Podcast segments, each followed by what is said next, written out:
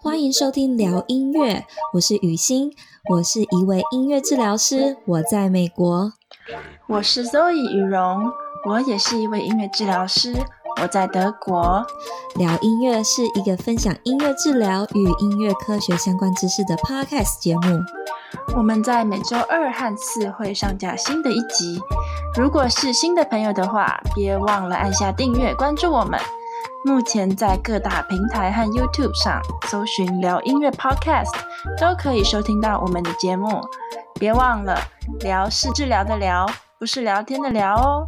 另外，节目内容的相关讯息以及重点大纲都会放在节目 Show Note 节目笔记里，有兴趣的朋友可以到下方点开参考。如果你认为我们的节目可以让更多人了解音乐治疗的话，请帮忙我们分享、推荐给有兴趣的朋友们，让更多人能收听这个节目。好啦，那大家准备好的话，我们就马上进入今天的主题喽。Hello，大家好，欢迎回到聊音乐，欢迎回到 MT What's Up 第四集。那么在这一集，我们会继续将国际音乐与医疗协会下面的这个研究小组介绍完毕。那我们就继续听下去喽。下一个是音乐与小儿科，嗯，这里面呢就可以看到，嗯，他有做一些新生儿 NICU，那叫什么？是 neonatal 就是新生儿加护病房嘛？还是叫重症加护病房嘛？是这样写吗？小朋友跟小儿科，小小朋友的加护病房，对，Q 是 neonatal intensive care unit，我不知道中文叫什么。那加护病房不就不就已经很重症了吗？那就是最重的那个。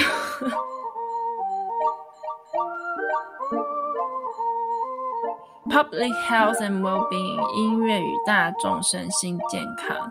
那这个呢，我觉得其实是近年来越来越重要的议题，嗯、因为它有一种预防胜于治疗的概念，就是呢，怎么用音乐来提升大众大家的生活品质哦。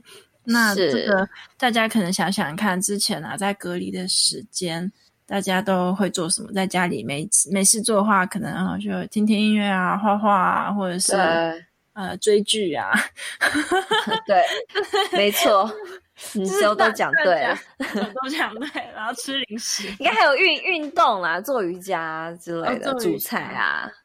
还有主菜，嗯嗯、这个感觉也是工位啊，然后台湾也是工位师，也是大家越来越注重的一个职位，一个名称。应该说一直都蛮重要的。我们副总统就是学工位的，啊，对，对对真的好，对，一直都很重要。但是工位跟音乐，我其实就没有联想起来过，哎，没有把他们联合在一起。Oh, 对，但是现在、嗯、现在连在一起了哈。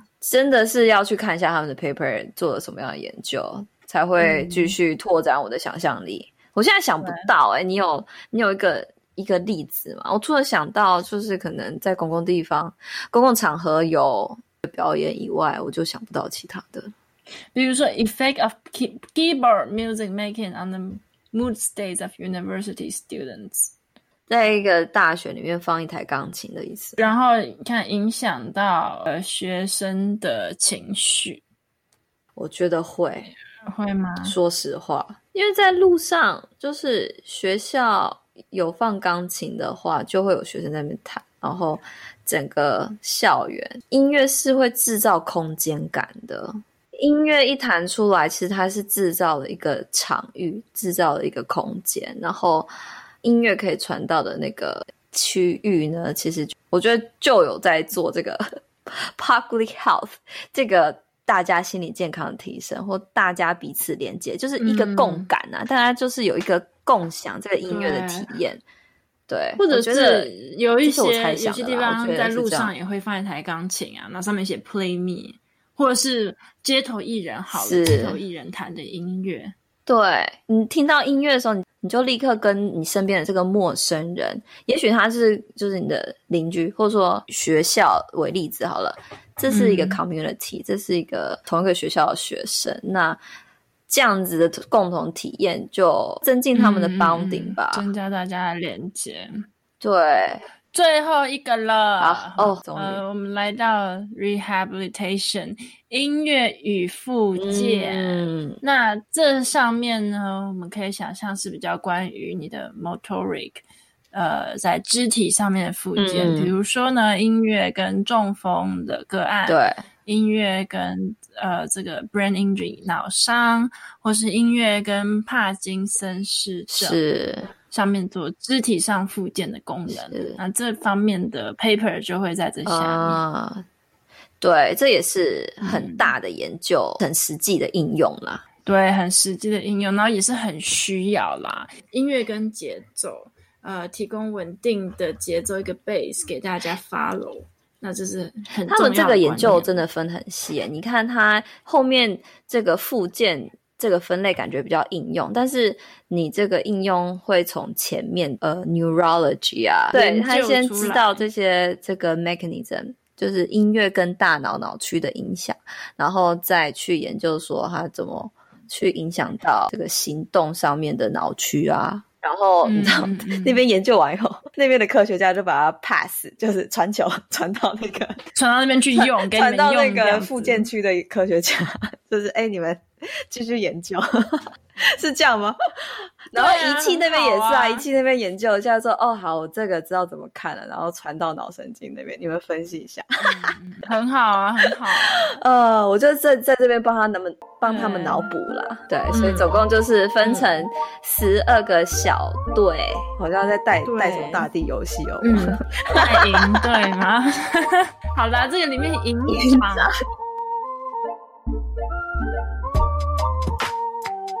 对，里面营长就是我以前，我以前就是里面的主席，谁？就是我以前在 Berkeley 那个时候的系人。哦，他就是那个在以前小红书的，哎，不是小红书的作者。小红书跟大家 稍微讲一下，这个就是。小红书就是美国音乐治疗学生们都要考执照嘛，然后要考执照一本必读的这个考试科目书，就是这位这位女士写的，Susan Hanser，Dr. Hanser。哎，我们可以把书的链接放在 show notes，这样大家有兴趣可以去看。哦，可以，对对，因为它也是一个很基本，就是入门音乐治疗的。它是 Music Therapy Handbook 啊，就是 Handbook 给大家很基本的。哦、对对对对对，就是一个基本也专业的了解啦，这样子。对，然后我跟他谈过，他这本书其实出了很久，然后也有呃，我知道在北京那边有被翻译成中文。哦，然后呢，他在二零一八可能是 partial 没有全部，但是有些章节有被翻译成中文。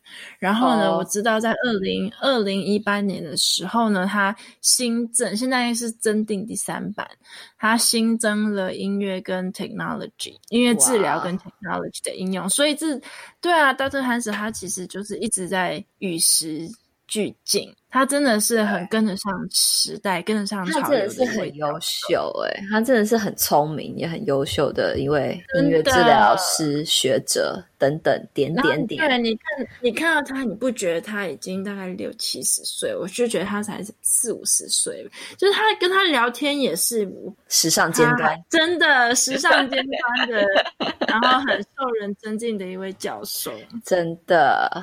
好，所以他现在是那个 IAMM 的主席，嗯、是吗？对，他现在是 IAMM 的主席，嗯、没错。嗯，了解。他会找一些他以前的，就是 Berkeley 的学生，对吧，进来帮忙这样子。嗯，现在还蛮多在波士顿那边的人，然后有一些、嗯、对啦，波士顿的人，对对对，有这样连接。嗯，嗯，所以肉影这个夏天就有参加他的线上会议，对不对？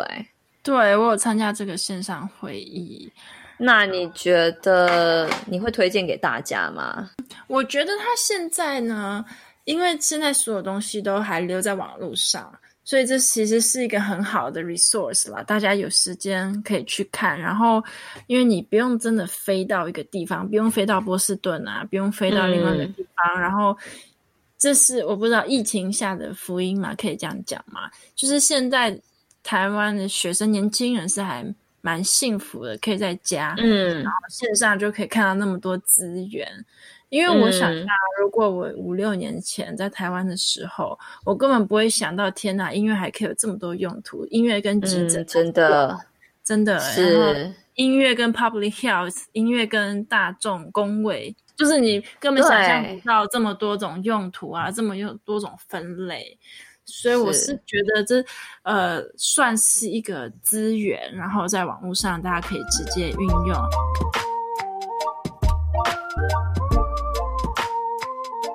想要对于想学音乐治疗的人来讲呢，是一个非常好的第一手资料。对，你看看说最新的研究是什么，然后有一些比较难的医学名词学一学，这样子也是不错。这个是线上开会，就是线上 conference，它就像是一个。很多的演讲，就是每一个研究、每一个 paper，它就会有作者会来跟大家介绍他研究出来的内容跟研究方法等等。所以呢，这现现在线上的话，就是你可以去到不同的主题啦，然后去听他这个演讲这样子。嗯、那就是我知道是说会费，还是说他是缴今年入场费？是会费。会员的会费是会费，嗯、哦，了解。所以现在要参加的方法的话，就是大家要入会，然后才能去听到他们的这个演讲。对，然后他的演讲其实是一直都有的哦。譬如说呢，他有两个 groups，一个叫 Special Interest Groups，然后另外一个叫 IAMM Insights。其实这两个 groups 呢，都是。